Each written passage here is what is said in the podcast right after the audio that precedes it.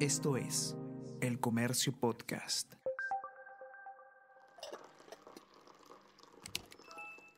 Hola, hola, ¿cómo están? Buenos días, espero que hayan amanecido bien. Está con ustedes Ariana Lira y hoy tenemos... Tenemos que hablar con Ariana Lira.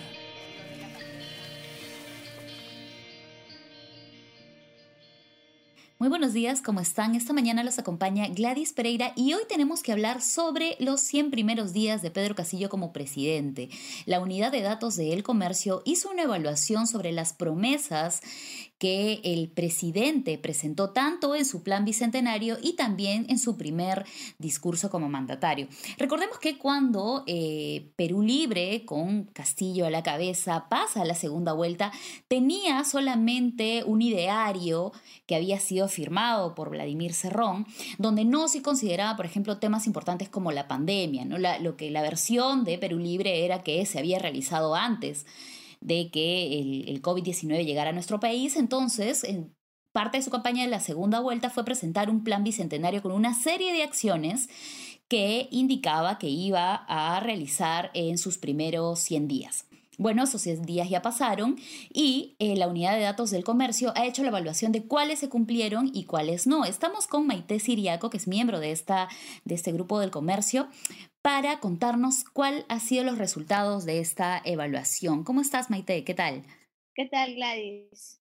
Gracias por la invitación. Cuéntame, en, en, el análisis que has realizado sobre las propuestas, las promesas de Pedro Castillo, eh, ¿cuáles son los primeros resultados que tú encontraste? Sí, como bien mencionaste, nosotros hemos revisado tanto el Plan Perú al Bicentenario como el discurso de toma de mando del presidente Castillo que al menos eh, hizo unas 20, 43 promesas, específicamente uh -huh. para los 100 primeros días.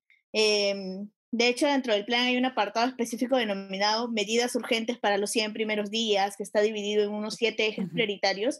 Y eh, lo que hemos visto en la unidad después del análisis es que el 85% de estas promesas no se cumplieron.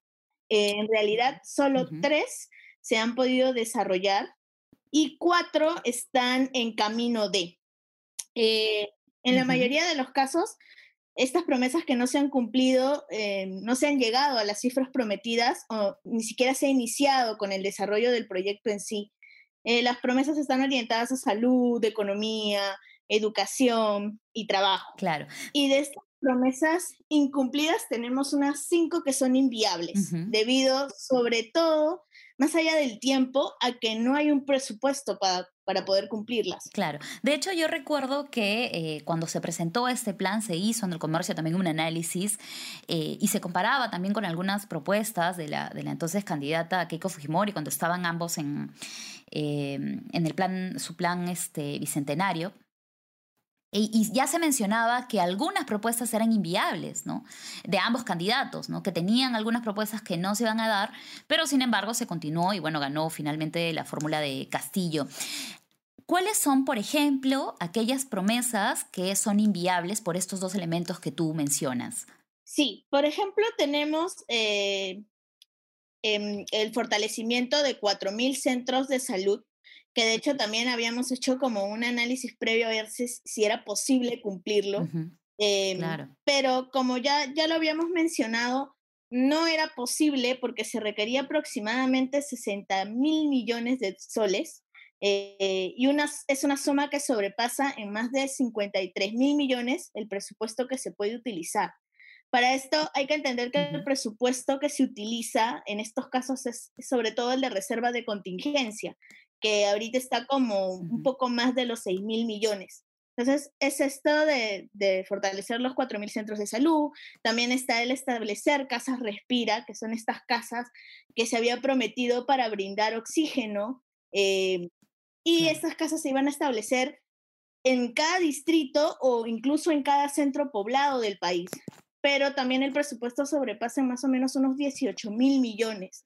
Está instalar puntos de agua segura y para eso eh, habría que cubrir la brecha que tenemos de agua.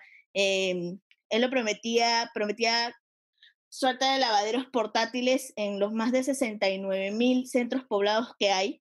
Eh, construir una red nacional de gasoductos y poder terminarla también en esos 100 días era un poco complicado lograrlo, ¿no? Claro, Claro, claro. Ahora, es importante aquí mencionar que, em, digamos, estas iniciativas eh, podrían ser positivas si es que se llegan a concretar, pero es importante que cuando se presenten, cuando se hagan las promesas, se asegure que en algún momento se van a realizar, ¿no? De todo lo contrario sería de alguna forma mentir a la, población. Eh, mencionaste que sí hay algunas propuestas que estaban en proceso. ¿Cuáles son? Sí, dentro de las propuestas en proceso, em, que son cuatro, tenemos a tener a todas las personas mayores de 18 años vacunadas a diciembre. De hecho, ahí lo positivo es que él coloca que es a diciembre y no en estos 100 primeros días. Y vamos en camino, ¿no? Ya tenemos al casi 56% de la población vacunada, eh, de la población objetiva. Entonces, sí, estamos en camino a ello. También me eh, mencionaba lo de lo de evaluación y preparación de la vacunación a menores de 18 años que también ya se ha hecho esta evaluación, ya, por ejemplo, ya tenemos a los de 12 y 17 que ya están programados, e incluso podemos ya considerar a los de 5 y 11 que realmente se está evaluando eh, esta vacunación para ellos, ¿no? El subsidio temporal y focalizado por servicios ya se está dando eh, uno de los subsidios em, y el crédito accesible para promover el agro y las pymes. Claro. Hay que aquí sí resaltar que en el tema de la, vacunación, al menos eh, este gobierno, con el ministro Ceballos a la cabeza del MINSA, ha cumplido, al menos ha ido em, en el camino para aumentar la vacunación. Pero este no es el único tema que, se prometía en estas, en, estas em, este plan que presentó. En otros temas como educación, temas políticos, eh, ¿qué has identificado que se pudo y no se pudo hacer? Sí, por ejemplo, en el tema de educación, eh, lo que tenemos es que se promete em, dar, dar más horas, eh, sobre todo al aire libre, para poder hacer clases semipresenciales. Y de hecho se menciona que se, que se va a establecer estas clases semipresenciales, cosa que hemos visto que no ha sucedido y que la propuesta va a que el próximo año recién podamos empezar con ello. Y estamos, un, mm, digamos que estamos como a la cola de, de la región, con 6,5% em, de alumnos beneficiados con con algún tipo de presencialidad frente a países como Argentina, Chile, que tienen entre el 84 y 90% de, de alumnos beneficiados. Em, esto sería, por ejemplo, en el tema de, de educación, en el tema de trabajo, tenemos el programa Chamba Joven que no se ha desarrollado, em, ¿no? Ahí estamos como de repente al inicio, pero no, no tenemos el, programa en sí ya, ya establecido. y, mm, de otros temas u otros em, elementos que tú hayas considerado que también va a ser difícil de que en los próximos meses se cumplan, ¿no? Porque él habla de 100 días, ya, digamos que hay algunas eventualidades, ¿no? Hay que darle un poco más de plazo.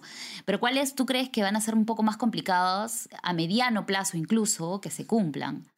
Bueno, em, creo que aquí podríamos ir, por ejemplo, por el tema de, compras, que no hemos llegado tampoco a lo que a lo que queríamos o a lo que se había propuesto. Digamos, por ejemplo, en el tema de Kama Susi, se habían prometido eh, mil Kama Susi y hemos logrado unas 81. Ojo, estoy hablando de que es em, todo el sector público, no solo el gobierno, sino también gobiernos regionales, municipales, que han podido adquirir.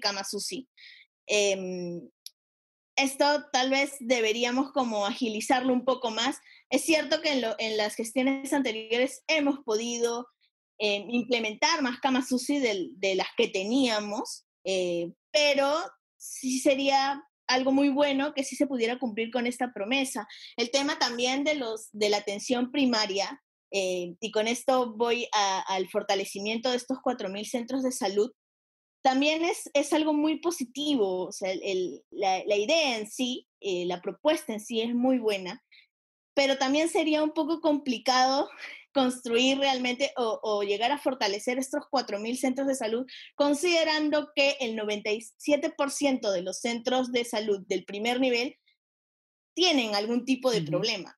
Claro, claro, como bien mencionas, ¿no? Son ideas eh, que no, no, parten, de hecho, con, con solamente con eh, las promesas que ha hecho Pedro Castillo, sino que en general especialistas siempre hablan, por ejemplo, el tema de la eh, el primer nivel de atención, que es necesario reforzarlo y de hecho al inicio de la pandemia, cuando se cerraron las postas y este primer nivel Em, generó otra serie de problemas, este, no solo relacionados con el COVID-19. Entonces, por ejemplo, reforzarlo es bien importante, pero también hay que asegurarnos de que si lo, se va a prometer, se puede cumplir. Y en el plazo. Eh, adecuado. Mencionaste que el tema, por ejemplo, de la vacunación es una de las cosas que va, que sí está en buen camino.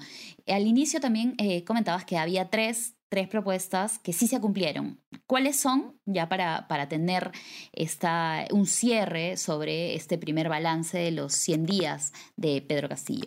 Sí, tenemos tres propuestas que se han cumplido, que corresponde al 7% de las promesas evaluadas y son distribución periódica y descentralizada de 20 millones de mascarillas.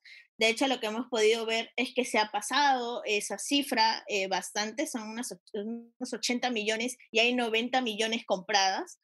Eh, también está organizar una estrategia intersectorial de retorno seguro, porque sí se ha hecho la estrategia de retorno seguro a clases, eh, claro, se ha pedido agilizar un poco eh, las fechas, pero sí cumplió con lanzar esta estrategia. Y el, el, lanzamiento de la segunda reforma agraria, que de hecho lo hizo en octubre, ¿no? Claro. Eh, muy bien, Maite, muchas gracias por esta explicación. Invito a todos a revisar el informe completo eh, de Maite para la unidad de datos del comercio que está en el comercio.p y también otros informes de, de, esta unidad que hace análisis bastante importantes. Y también no se olviden de seguirnos en todas nuestras redes sociales e ingresar al comercio.p para estar enterados de varios aspectos nacionales e internacionales. Síganos también en nuestras plataformas de podcast como Apple Podcast y Spotify y por supuesto, suscríbanse al WhatsApp del Comercio, te informa para recibir contenido eh, del diario y noticias importantes en tiempo real. Nuevamente, muchas gracias, Maite. Espero conversar contigo eh, próximamente. No, gracias a ti. Muy bien, conmigo será hasta la próxima. Chao. Esto fue Tenemos que hablar